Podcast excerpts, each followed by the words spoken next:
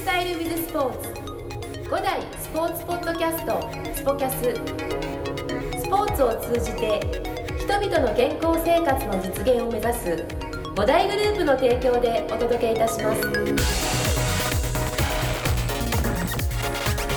はい、えーそれでは先週の続きです。どうぞお聞きください。すごいそのなんていうんですかね、まあ、これだけじゃないですけどそういったあの戦いの中で、えメンタリティーっていうのはええ。かなり強靭なものにあの、ええ。なっていったんじゃないかなとはなんか察するんですけど、えあのいわゆるそのテニスプロテニスプレーヤーのそのええメンタリティーっていうところで、えあのやはりなんていうんでしょう竹槍プロとしてですね、えあの一番なんか大事にされてた、まあ、考え方というか、えあのもうテニス選手としてっていうところで、えまあ、こういったあの学生生活をええ。高校大学とですねこういったトップアスリートとしてええ。歩んできた中で、ええ。どんなことを大事にされてたとか、ええ。どんなことをなんか学んできたとか、ええ。なんかそういったことがあればなんかお聞きしたいなと思ったんですけど。まああのライバルや、まあ、仲間内からはあのちょっとこうクソ真面目みたいな、はい。あのイメージはずっと持たれてたと思うんですよ、はい。もうあの何でもこう一生懸命やって、まあ、意地と根性の塊みたいはない。感じでは思われてたと思うんですよ。ね、え。であのまあ自分自身も自己管理っていうのは結構大事にしてたんで、はい。まあ、トレーニングにしても練習にしても、はい。まあ、うん勉強との両立にしても、はい。結構意地と根性で乗り切るみたいなところはあったんで、ええ。そういうのは周りにも感じてた部分はあったと思いますね。なるほど。ですねええ。だからまあ技術ない分あの意地と根性でカバーするみたいな、はい。えいやあの技術がないっていうところがちょっと信じられないぐらいなんですけど、そのなんていうんですかあの竹槍プロから、ええ。あの周りを見た時に、ええ。まあ、その当時あの、ええ。ご自身よりも、ええ。あのそういった先輩方ともいて、えあのそのスキルとか、ええ。センスですとか、ええ。そういったところで見ていると、えやっぱりあの自分はそういったものがないなって感じられることがあったっていうことなんですか？そうですね、ええもうそれはもうずっと思ってましたねあのそうなんですセンス自自分自身センスないなとか、はい。本当にまあ下手だなっていうね。だから本当にまあ冗談抜きで意地と根性と体力ではい。ポイントをものにしてたっていうような。はい。だからあのー仲間内からは竹槍とやったらいやらしいなとか、はい。嫌だなとかしつこいなとか、そういうイメージはあったと思うんですよね。なるほど。ええ。だからあのー日本の中ではそのイメージだけでも何とかポイント取れたり、うん。勝ちをこうものにできたりってんいうのもあったかもしれないんですけど、うん。その後プロ登録してこう海外へ回るともうすっ飛ばされるわけですねで意地と根性と体力で12回戦勝っても、はい。もう体力持たないわけですよね。だからやっぱりもう技術がないとはい。生き残っていけないっていう、ええ。だからまあやっぱり自分の技術の未熟さっていうのはそそのい以降もすごくこう引きずってた部分ですよね。なるほどですね、えこのあの意地と根性と体力っていうところで、ええ。えあのやはりあのテニスは、ええ。あの相手よりも、ええ。その1球多く返すっていうところがあの、まあ、僕らも学んできたことなんですけど、はい。やはりあのシンプルに、ええ。あのそういったことなんですかね。あのプロのその戦いの中でも、うん。いろいろあの戦略とか戦術とかあると思うんですけど、はい。あのそういった中ではあのやってる中であの結構いろんなことを考えた結果、はい。あの表面的には長いラリーになっているのか、はい。それともあのやってる中で本当にシンプルに来たものに関して、はい。あの絶対に負けないようにっていう、はい。そういったシンプルな感覚でやってらっしゃったのか、はい。まああの両輪あると思うんですけど、え結構どっち側だったんですか？いろいろ考えた上でのっていうところの戦略家だったんですか？それとももう本当にとにかく返すんだっていう。ああのですね、ええ。あのまあ基本的にシングルなんで、はい。1対1で勝負にあたって嫌だなとか、はい。ちょっとこう苦しいなとか、はい。思ってる方が不倫なんですね。はい。結局。だから1対1の勝負に関しては、はだからあのそう思った方があの不利不利になるっていうそのもう鉄則はもういつも頭にあったんで、はいだから相手が嫌だなと思うとあの自分がちょっと有利に立ってると、うんうんうんでこっちが嫌だなと思うと極力その要素を潰していくように、え嫌だなっていう要素を自分の中で潰す。え、そうですね、あええ、だからまあ例えばあの展開早くポンポンと攻められて、はい。でも一球返すと今度相手が嫌がるっていう、ーうん。ええ、だからその駆け引きがゲームですから、はいだからそういう感覚は昔からあったんですよね、えそうですよね。ご自身でもそういうあのところがすごいあの好きだったっていうのはあのて始めた時に、ええ。ええ。ありますよね。ありましたね、ええ。おっしゃってましたね、ええ。うーん。それでもいいですね。嫌だなっていうそういった思いを、ええ。あのこの自分の中で消していく、ええ。その作業っていうのは、ええ。結構え。あのなんて言うんでしょうテニスだけじゃなくても、えあのお仕事上でも、ええいろんな方がええ思う、あの感情だと思うんですよね、えでなんかそういったものっていうのは、え結構あのやはりネガティブなものにつながっていってしまったりとか、はいはい。あのなると思うんですけど、え例えばですけど今そういったあのフレーズの中で、えあの竹入コーチの中であの日頃の日常はい。の中でその嫌だなって思うことって、ええ。あった時に、ええ。それをあのなんて言うんでしょう潰す作業っていう潰すっていうことっていうのええ。があったりするしますか、ありますよね、まあ体疲れてて明日の朝もうちょっと寝たいなとかは思っても、ええ。でもまあやっぱりちょっと余裕持って起きて、はい。準備するとか、はまあそういうように心がけるとか、はだからえーちょっとくりきついなと思ってる時に、そこそこでもう工夫して一踏ん張はい。りしてみるといか、うん。だからまあ日常の中でも自分が嫌だなっていうふうに思うことをできるだけ潰すっていううん。ことは結構やってますよね。なるほど、でも。うん。そこってあのなんていうんでしょう選手時代もええ今もあのポジティブにえ物事をその変換させようとするのか、ええそれとも今みたいに、ええあのそういった嫌だなっていうことにに対して、あのなんていうんですか今みたいに例えばもうあの明日考えると嫌なんだけど、ええ。もうそれでも早く起きてっていうまあ行動的にはポジティブな感じに捉えるんですけど、えあの無理にポジティブに捉えてるわけではないかなっていう感じはするんですけど、え。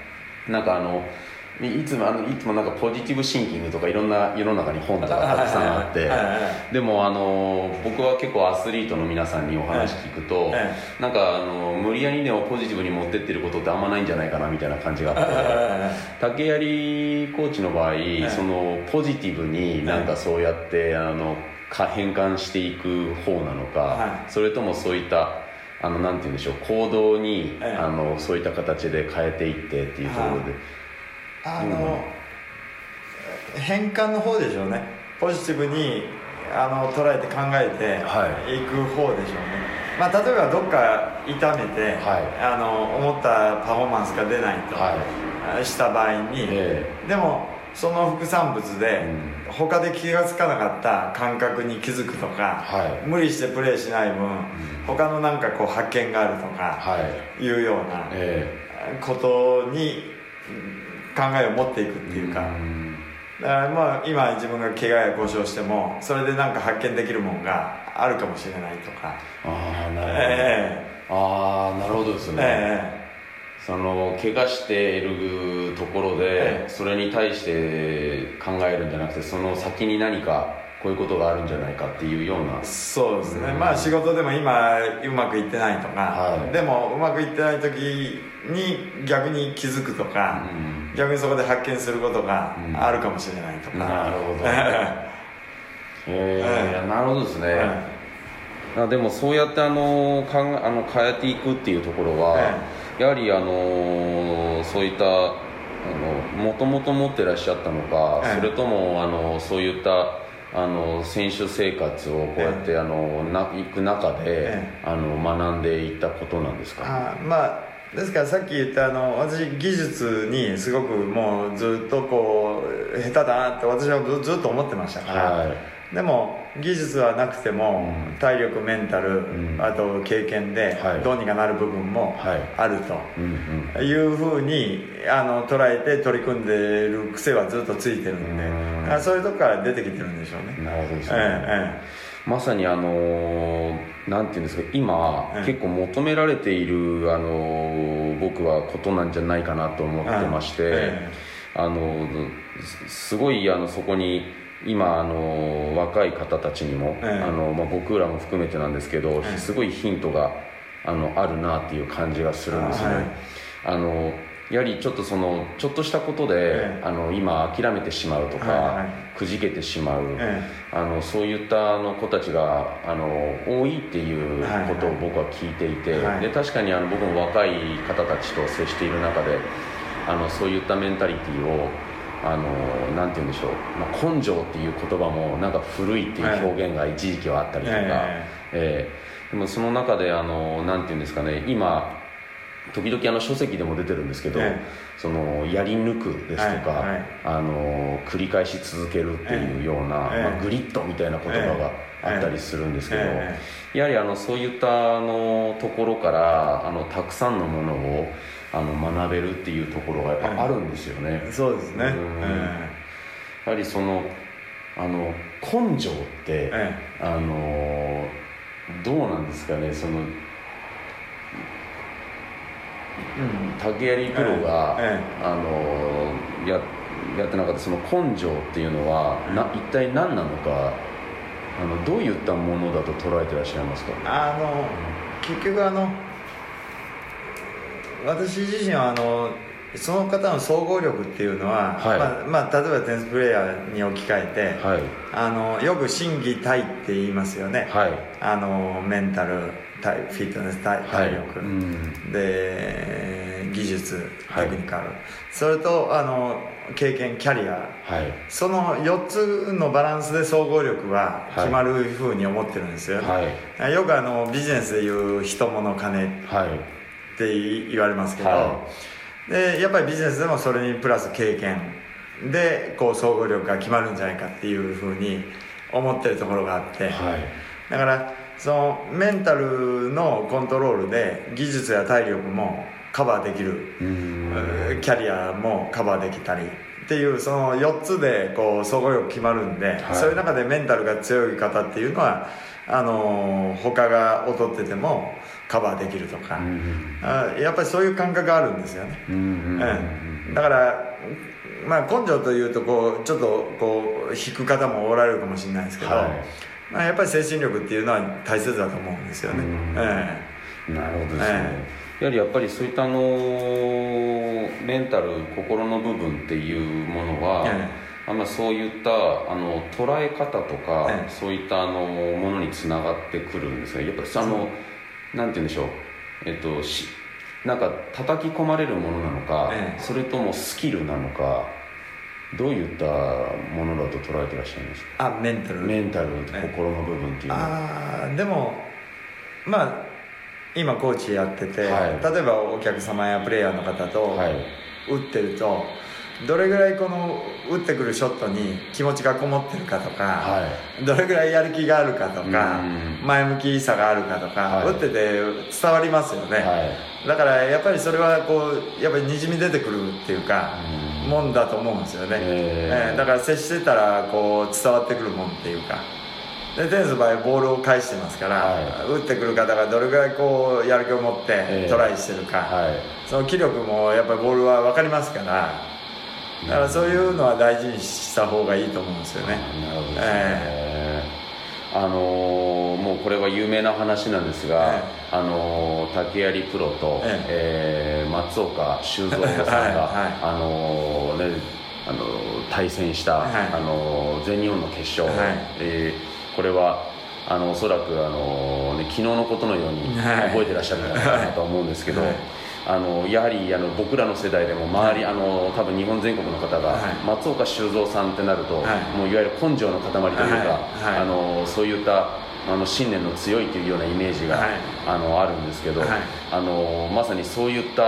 あの選手と、はいあの対戦して、はい。えーなった時のちょっとエピソードを、はい。あのお聞きしたいんですけど、はい。まさにあのそのなんて言うんでしょう、えーまあ、松岡修造さんというとビッグサーバーであって、はい。あのそういったところであの長身であってっていうところで、はい。武器は、あのはいたくさん持っていて、はい。でしかも今おっしゃっていた、はい。その一球に対する思いっていうところははい。相当おありな、はい。あの方じゃないですか、はい。でそういった方にですね、はい。あの竹槍コーチ当時竹槍プロは、はい。あの松岡修造さんに、はい。あの勝ってですね、はい。えーいらっしゃるわけですけども、はいその時の、はい。そのなんて言うんでしょうあのメンタリティ、はい。あのいわゆる心の中での駆け引きみたいなものもあったと思うんですけど、はい。どういった戦いだったんでしょう？かあの結局当時は松岡君はもうアメリカの武者修行から、はい。帰ってええ。プロに転向して、はい。で1回戦で福井さんに、あのースコーンと勝っちゃったんですよね。ああそうだったんですね、ええ。でもう破竹の勢いで、はい。もうあ敵なしみたいな感じで決勝まで行って。はい。で私の方はもう予選からだったんですよ。そうだったんですね。ええ。でも、苦労しながら決勝にたまたま出て、はい。もう全然相手にならないだろうっていう下馬評だったんですね、はであのーそういう中でもうほぼ8割方、あの負けが決まりかけてたんですけど、はい。そこからまあ結局私がしつこくつないでて、いはい。松岡君が思ったようにポイントを取れなくなり始めると、えだんだんだんだん彼がイイラつき始めたんですよ、えでイラつくは始めてまあ私の方はちょっと目があるんじゃないかって思い始めたんで、はい。彼がイラついてくれると、えでそこからは今度もう彼がもう自分でこう自滅の方向になっちゃったんですね、はい。だからまああのまあ熱血松岡で組んでこう売ってますけど、うん。やっぱりちょっとのきっかけで、うん。やっぱり当然脆さまあ当時は若いですからね、ええ。脆さは出るっていうね、うん。だからあの脆さが出た時に早く立て直されるとこっちもまた大変なのかもしれないですけど、はい。そのその、まあ、勝負ですから、はい。その隙をどこまでつけるかっていう、まあ、それがたまたまこううまくはまったっていうことだったんですけどね当時はね、なるほどですね、えいやあのその中ではあのやはりい相手がそういった感情になっているところっていうのを、ええあの途中できあの試合に入る前から、はい。あのそういったところにええ。なった時がチャンスだっていうようなところっていうのは、ええ。試合前からイメージされているものなんですか？それとも途中あの試合中にあこれはっていうところで気づいてから、あのーそこをずっと攻めていくっていうところにあの消していったのか。あいやいやある程度試合前に、まああの部があるとしたら、あの例えば私の、まあ、ボールが変化することで、はい。彼がイラつくともしくは気持ちよくポイント取れないと、まあ、彼もうんちょっとこうフラストレーションためるかなっていう予測はありましたけどうね、ん。あのでやってる最中もできるだけ最初からあんまり簡単にはポイントを失わないように、うん。っていうのを、まあ、ジャブみたいなもんですよね。を心がけてあのずっとこうある程度コンスタントにしつこいプレーを心がけて、うん。そういう中であの何かの表紙にこう流れが変わるきっかけが出るんじゃないかっていうのをこう見てたような感覚はありましたよね。あなるほどやはりあのそういったあの、えー松岡修造さんがアメリカの武者修行からっていうところで、はい。あのプレースタイルですとか、はい。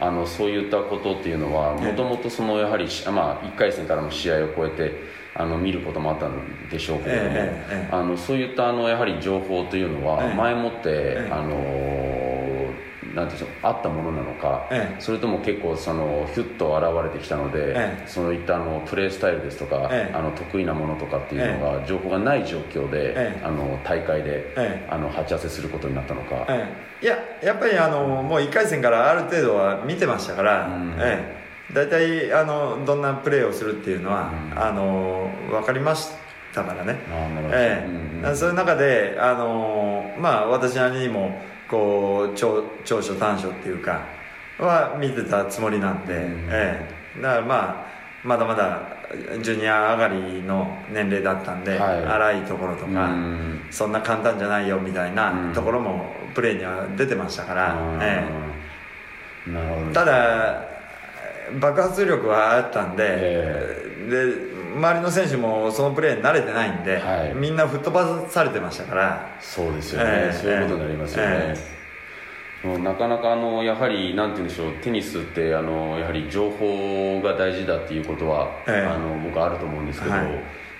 あのやはりたあの試合をあのなんて言うんでしょうテニスだけじゃないんですけど、ええ。ままああの試合をしっかりと見る。はい。あの相手をこうやって見てあの、はい。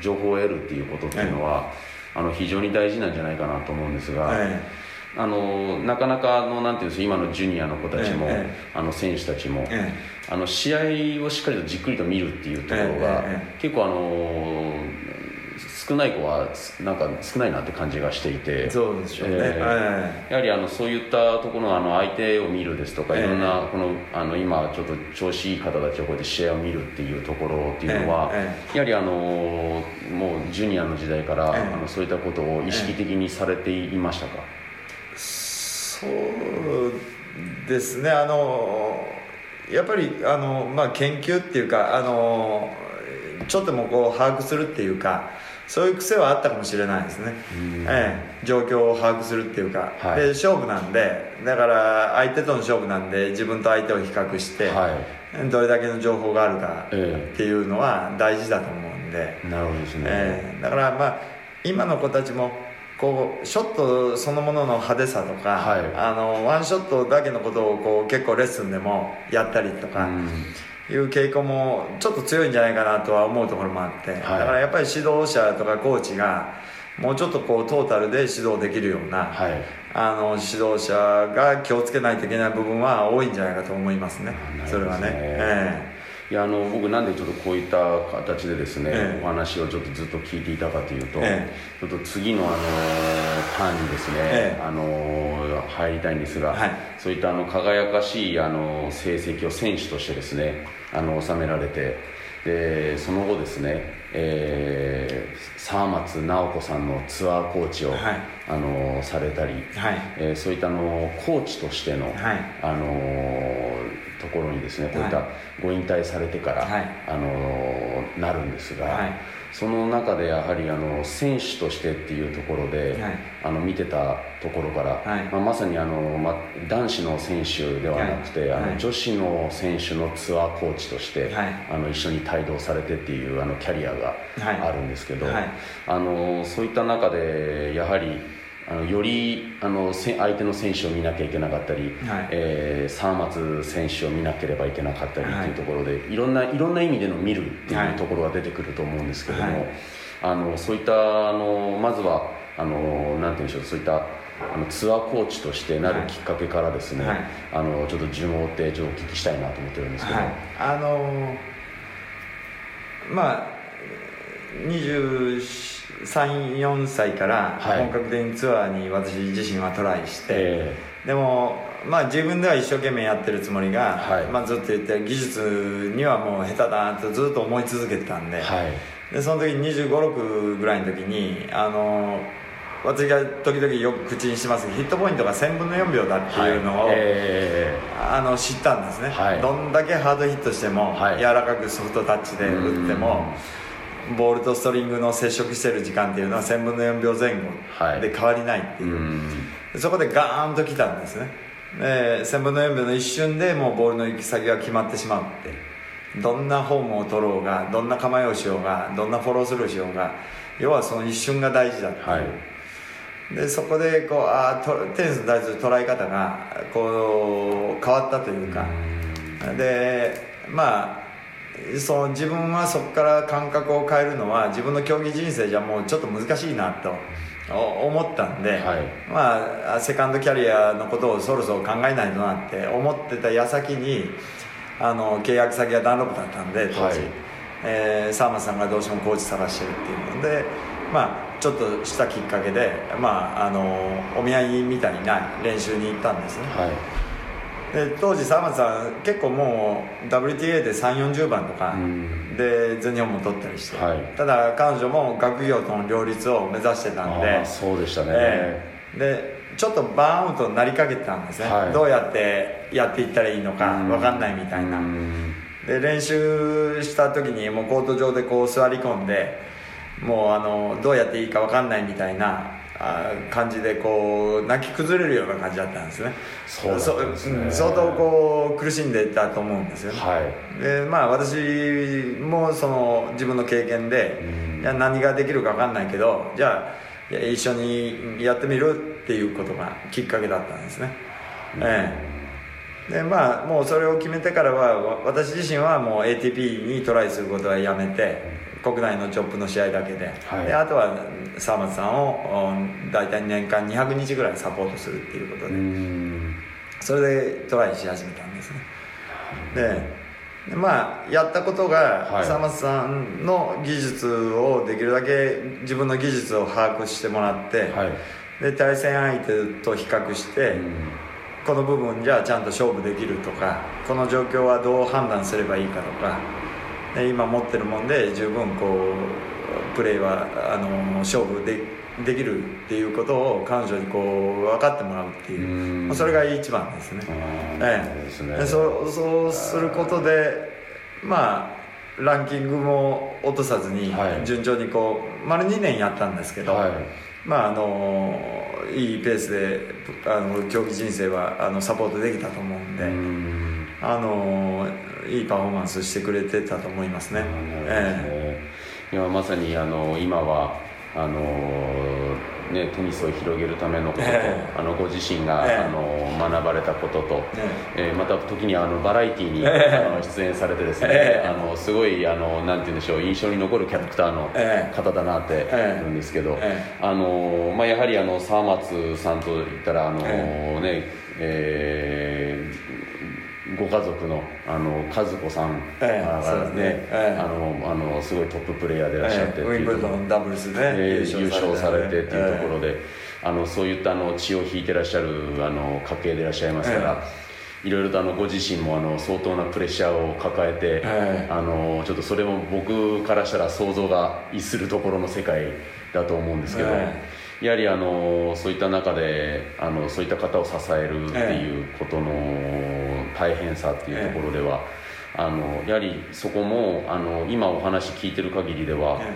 その技術的なところももちろんあのティーチングとしては、ええあのあったと思うんですけど、え今あのお話聞いてるとどちらかというとやはりそういったコーチング、えあのそういったことに気づいてもらうとか、えあのそういったことを理解してもらうという言葉が出たんですけど、えあのそういったところを、ええあの本人に、ええあのしっかりと届けるっていう作業っていうのは、えどんなことをされるんですか？あの結局さっき言ったあのプレイヤーの総合力は、はい。あのメンタル体力技術、はい経験で決まるっていう、はい。でさんまさん自身もすごくクレバーな子なんで、はい。あのああとまあいい子だったんで、はい。よくこええう把握しようとして、はい。あ自分のまああのシショットの確率はどうかとか、はい。今こうだからあのミスが出たこうだからうまくいったあちゃんとこう理由付けをちゃんと把握するようにしあの私も進めて、はい。彼女もそれを理解して、うん。で相手の選手の特徴はこうで。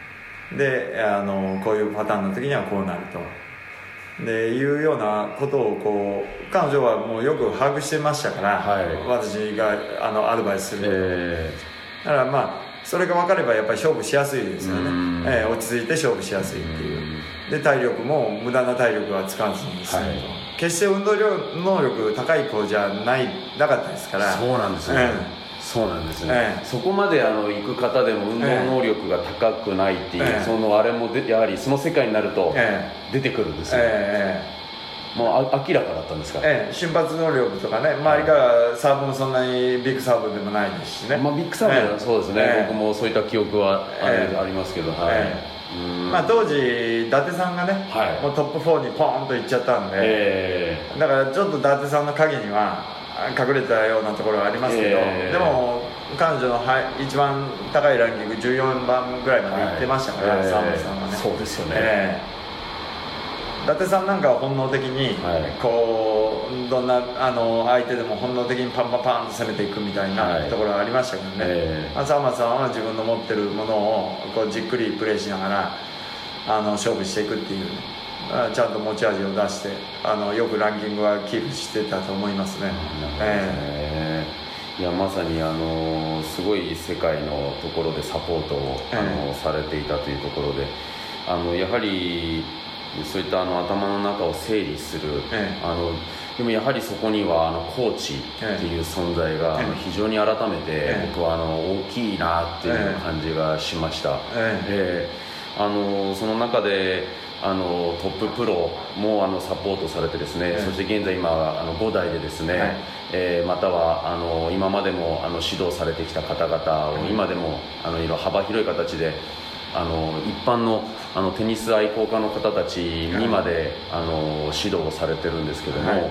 あのそういったあの今までの経験っていうところで、あのテニスをあの今どのような、はい。あの形で、えあの先ほどですね1000分の4秒っていうところで、えーこれはあの僕もあの竹槍コーチのフェイスブックの記事とかですね、、はいろいろ拝見して勉強してるんですけど、はい。あのそういったことも含めてですね、はいあの今どういった、い。あのご自身の考え方で、はい。はい。あのテニスを、あの指導されているのかなとい。あのまあ去年からコロナ禍で、はい。あのそういう中でもテニスっていうのは結構こうコロナ禍の影響も受けずに、はい。まあ、あの心身の健康を保つのにはい。あの有益だっていうあのことであの結構皆さんテニスを大切にされる方はあの多多いと思うんですね、はい。えーで当然もういいプレー皆さん汗流していらっしゃいますし。ねで理屈からじゃ1000分の4秒なんで、はい。届く範囲はいくらでも技術は向上するんですよ。うん。いくらでも、はい。で我々でもいくらでもミスヒットは起きてますし、はい。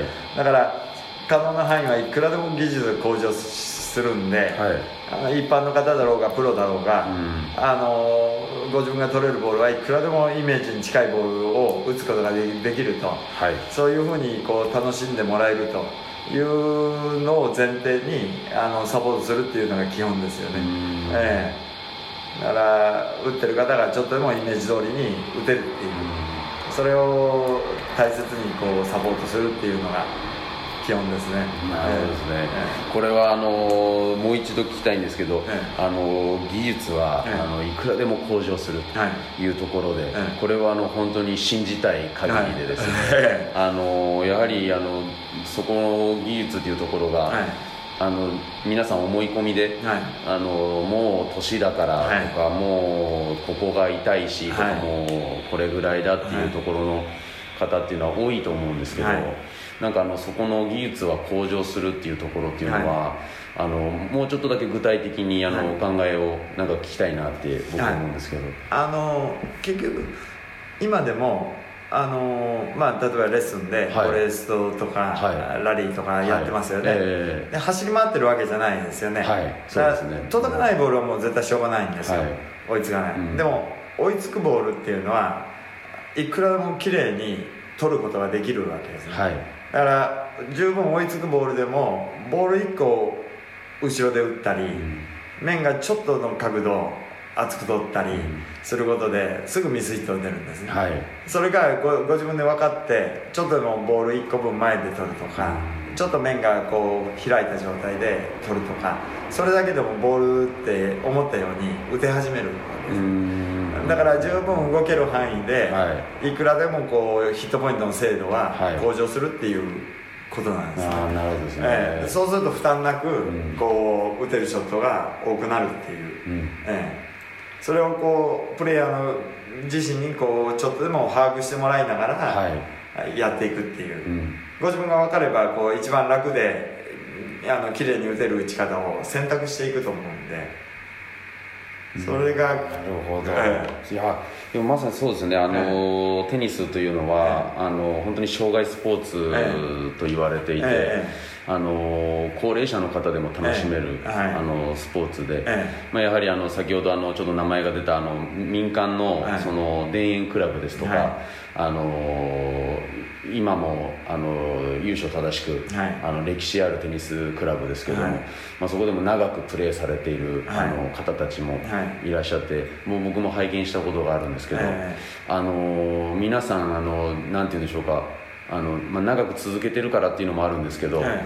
あのしっかりと、ええあの80代の方でも、ええあのしっかりとラリーを続けてらっしゃるところをええ僕は何回も見たことがあるんですが、え今あの竹槍コーチのあのお話聞いて改めてその何て言うんでしょう、そこのちょっとしたところの感覚ですよね、ええそうです。えーええそこを、ええあのご自身でええ工夫するか、ええそういった意識を持てるか持てないかはい。っていう、まあそれをコーチがサポートでっていうことですよね。そこの部分が、ええあのまさにあのコーチがあの寄り添っているっていうところっていうのは、ええあの非常にあの大きいですよね。そうですね、やっぱりコーチの存在は大きいですよね。そうですよね、えまあ、あのこれからですね、あの最後になるんですけども、あのまあ、いや今こういった形であのい一般のですね、はい。あのみ皆様にですねよりあの寄り添って、えーテニスをあの指導していらっしゃるというところで、あの最後にですね、はい。あの竹槍コーチからあの皆さんに、あのテニスの応援メッセージみたいなのもいただきたいんですけど、はい。はい。いやまあ先ほどし試合人もおっしゃってましたけど、はい。やっぱり障害スポーツで、はい。もうずっと楽しめるスポーツで、はい。まあ、いいスポーツだと思うんで、うん。あのぜひこう皆さんにこうライフスタイルに取り入れていただいて、はい。あの気持ちよくテニスを楽しんでいただきたいですね、はい。えありがとうえそれをメッセージとして、はい。皆様楽しんでください。はい、ありがとうございます、皆さんあの聞いていただけましたでしょうか？あのなかなかですねこうしたあのえ竹槍プロえ竹槍コーチのですねあのキャリアいろんなあのことを学ばれて経験されてっていうところであのそこから出てくるあのアドバイスというのはあの、まあ、これ私が言うのもなんですがあの非常に貴重なあの価値のあるアドバイスだと思いますので、えーぜひともですねこれからあの竹槍コーチのレッスンそしてこれからまだ竹槍コーチのレッスンあの受けてみたいけどあの受けたことないっていう方々はですね、えーぜひとも、えーこれを機にあの習いに来ていただきたいなと思いますので、えーあのーこれは何回も聞いてもいい話だなって僕は思いましたのであのリピートして聞いていただければと思います、えー竹槍コーチ今日はありがとうございました、はい、ありがとうございました。頑張りますので今後ともよろしくお願いします。よろしくお願いしはます、この組は提供5大グループプロデュースキクタスでお送りいたしました。